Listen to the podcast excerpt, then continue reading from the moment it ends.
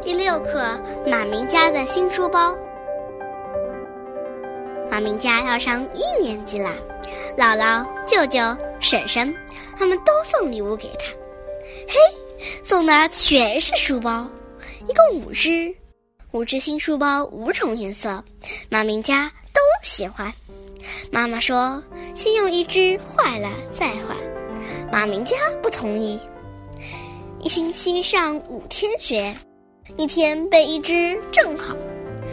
他把书包排好队，一只一只挂在床头的衣架上。星期二早晨，马明家拎起黄书包。哦，黄书包是周一用过的，今天该用绿书包。他打开黄书包，把里面的课本一股脑儿全倒进绿书包里，这才背着走。星期三该用红书包。哎，这只书包有点奇怪，背上它觉得特别轻松，准是早饭吃得饱，有力气。马明家这么想着，快活地朝学校奔去。走进教室，班长向他收作业本。马明家打开书包，啊，怎么是空的？马明家羞愧难当，真想一头钻进书包里去。回到家，他对着五只书包看了半天，最后拿下四只交给了妈妈，自己只留下一只绿色的。